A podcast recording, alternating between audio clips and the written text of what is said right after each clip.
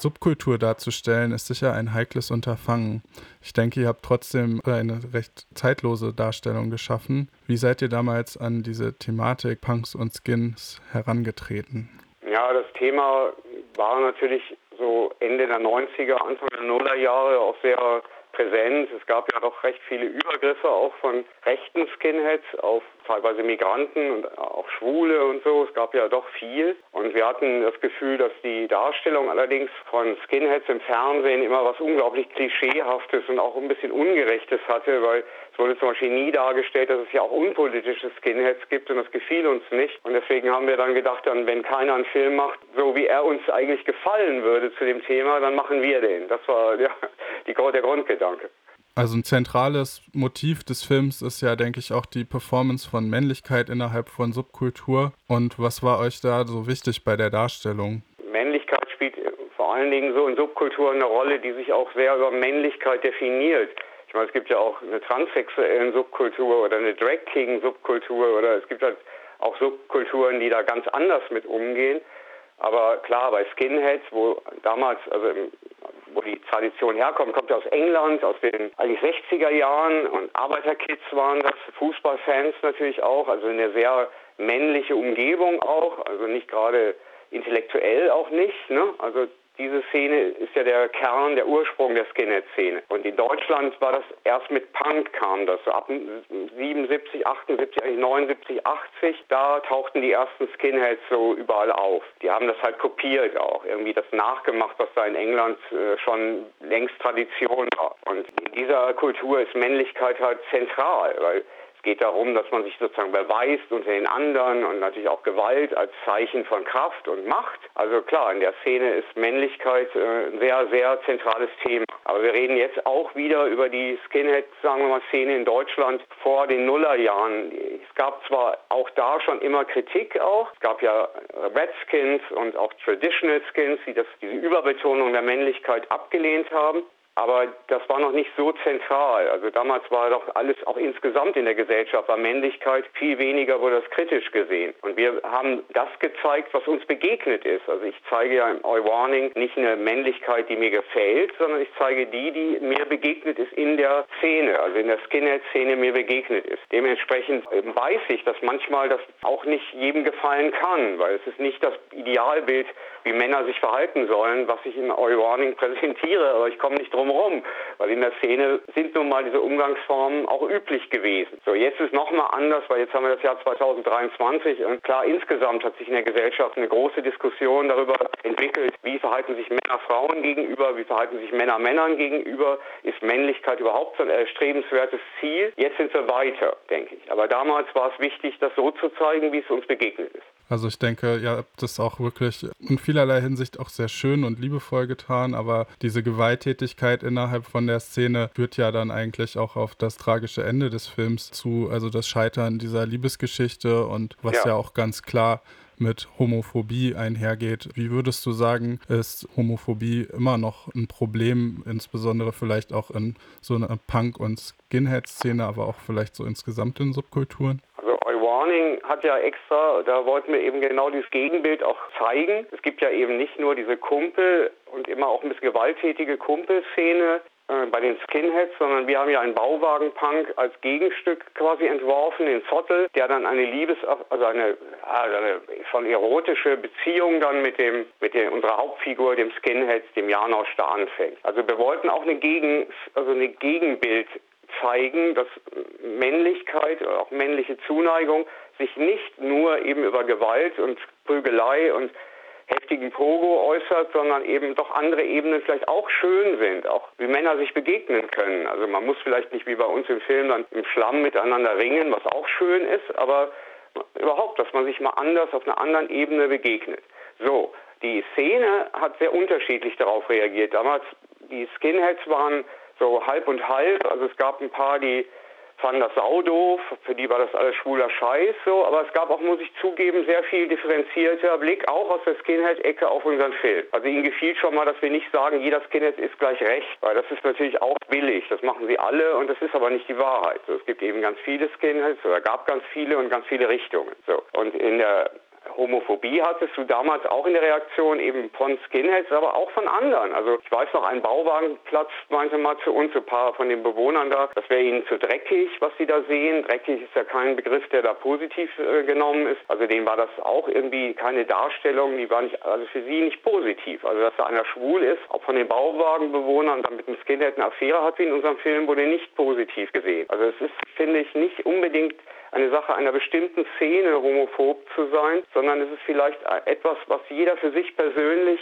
auch entscheidet. Ein Stück weit würde ich sagen, Menschen, die einen etwas offeneren überhaupt Zugang zum Thema Sexualität haben, die sex positive, wie das jetzt neudeutsch heißt, die Welt sehen, haben meistens weniger Probleme mit überhaupt anderen Spielarten von Sexualität als Menschen, die so grundsätzlich alles Fremde und andere ablehnen und einen sexnegativen Blick auch auf eben Sexualität, also einen negativen Blick auf Sexualität haben. Und das, glaube ich, ist eine Grundsache. Die zieht sich durch alle Szenen, alle Altersstufen durch die gesamte Gesellschaft. Unsere Gesellschaft bemüht sich, sagen wir mal, Homophobie abzubauen, aber am Ende ist es jeder selbst, und bei Homophobie meistens Männer, also jeder Mann selber, der entscheiden muss, wie er schwulen oder queeren, anderen, fremden Menschen begegnet. Und ich glaube, das ist eine Arbeit, die leistet jeder selbst.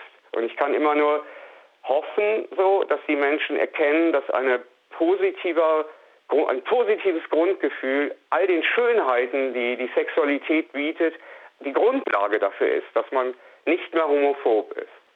Und dass man auch akzeptieren kann, dass wenn Männer sich küssen, das was Schönes ist und nicht was Schlimmes. Wenn sie sich schlagen, was ich hier dauernd auch mitkriege, hier zum Beispiel in Neukölln, dann denke ich immer so, Berlin-Neukölln, dann denke ich natürlich auch immer so, ey, wenn ihr euch alle mal umarmen und wenigstens mal streicheln würdet, das wäre vielleicht viel, viel besser. Aber diese Schlägerei ist immer ein Stück weit auch akzeptiert. Wogegen das Umarmen, Küssen von einem Mann überhaupt nicht, also wenig akzeptiert ist. Ich wünschte mir, da würde sich was ändern. Die Leute würden die männlich, das männliche Verhalten anders bewerten, dass nicht mehr Macht und Kraft und Gewalt ausschließlich positiv männlich gesehen wird, sondern zuhören, zuneigen, streicheln, küssen, umarmen, auch wenn du nicht schwul bist, also dass du das lernst, also dass man sich ein bisschen auch mal antrainiert, wie gehe ich eigentlich mit meinem eigenen Geschlecht um? Gehe ich dann nur nach Rollenklischee oder fange ich an, neu das zu definieren. Und das wäre eine Aufgabe für alle und das ist eine Aufgabe für alle. Die ist aber noch lange nicht zu Ende. Ich, vielleicht erleben wir es noch, vielleicht aber auch erst Generationen später. Aber ich denke, irgendwann wird dieser Punkt kommen, dass die Menschen da einen entspannteren, weil sie dann anders Männlichkeit definieren. Nicht mehr über Gewalt und Macht und Kraft.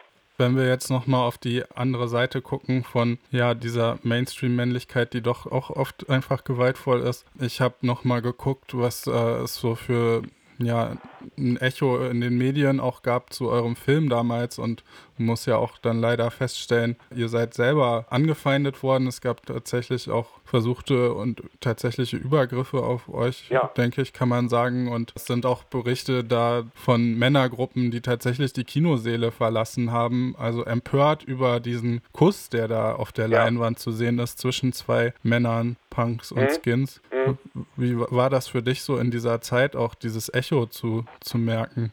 Naja, wir hatten natürlich schon damit gerechnet, dass das nicht alle nur toll finden. Also die Skinhead-Szene galt immer schon als auch ein bisschen rabiat so und wir wussten natürlich, da wird es nicht nur begeisterte Leute geben. So, was mich ein bisschen irritiert hat, ist eben, dass dann doch das über viele, also nicht nur Skins, sondern auch Lehrer manchmal ganz empört waren oder so verschiedene Gruppen auch. Also es ist eben doch was sehr Persönliches wohl, so eine Empörung über zwei Männer, die sich da küssen im Film. Also war ein bisschen, war nicht eigentlich nur diese, nicht nur die Skinheads. So, aber wir haben dann mehrfach auch Gewalt erlebt. So. Und mich hat mal einer gefragt, hast du I Warning gemacht? Das war ein Skinhead, noch nicht mal ein Nazi oder so, sondern einfach ein unpolitischer.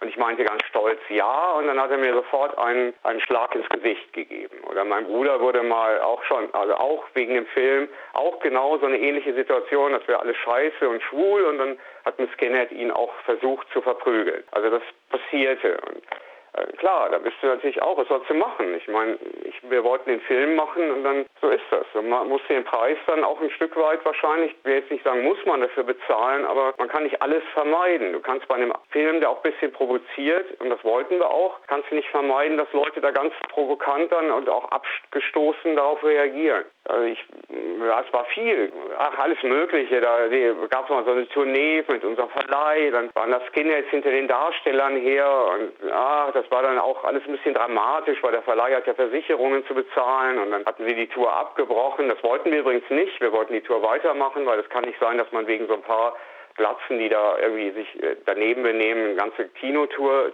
endet. Also wir wollten eigentlich immer auch den Dialog weiter. Ich meine, ich wollte diesen Film mit meinem Bruder zusammen machen und wir wussten auch, dass wir damit natürlich nicht allen nur einen Gefallen tun. Aber der Film lief jetzt vor ein paar Monaten auf Netflix. Finde ich irre, weil ich wusste es gar nicht. Das hatten die irgendwie über so ein Paket gekauft, den alten Film. Und ich finde das toll, daran sehe ich, der Film hat seine Kraft auch irgendwie behalten. Das ist wichtiger. Also dass der Film im Jahr 2023 noch junge Menschen auch anscheinend wohl berührt und bewegt, weil er lief dann relativ lang auf Netflix, finde ich toll.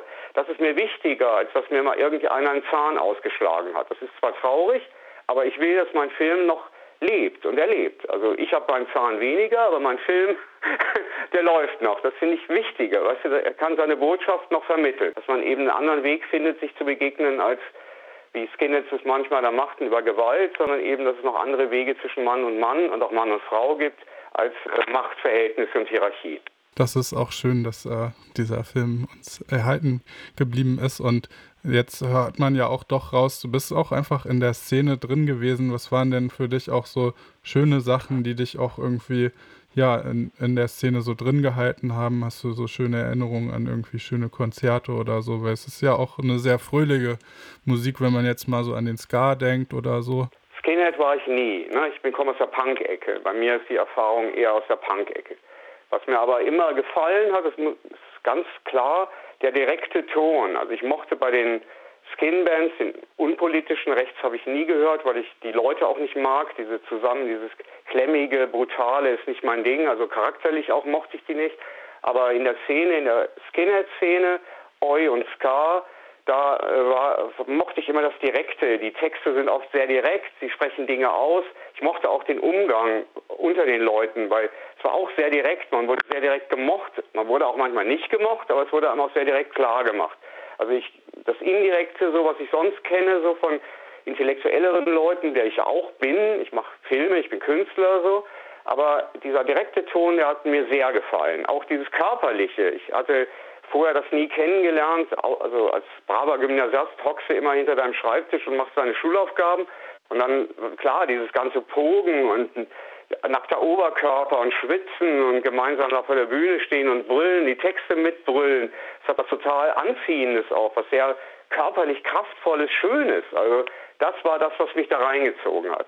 Ich merkte aber dann halt in der Szene doch auch viele Konflikte, auch am Anfang noch zwischen Punks und Skins, das blieb ja auch so all dieweil, aber auch innerhalb von den Szenen gab es viele Konflikte. Homophobie war immer schon auch ein Thema, aber auch so, ja, auch Frauen, der Umgang mit Frauen war immer wieder schwierig. Und so, ich merkte auf einmal, diese Medaille, die ich erst nur schön fand, hat zwei Seiten.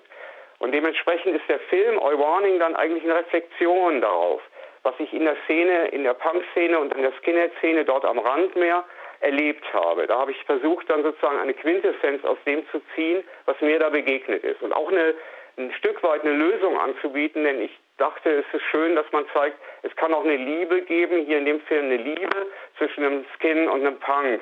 In der Realität gab es das auch, nicht bei mir, aber ab und an habe ich sowas schon mitgekriegt, aber doch sehr selten. Und ich wünschte mir eigentlich die Leute ist jetzt echt ein Kalenderspruch, aber wirklich wünschte ich mir, dass die Menschen viel mehr sich öffnen würden und Liebe zulassen, statt immer nur auf die üblichen Schemata zu gehen, nämlich als Mann gewalttätig, kraftvoll, mächtig zu sein und als Frau oft auch so Mitläuferin zu sein, was ich auch nicht gut finde.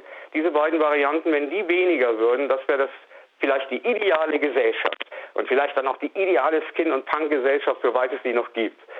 Das war eigentlich die, die Intention unserer Arbeit.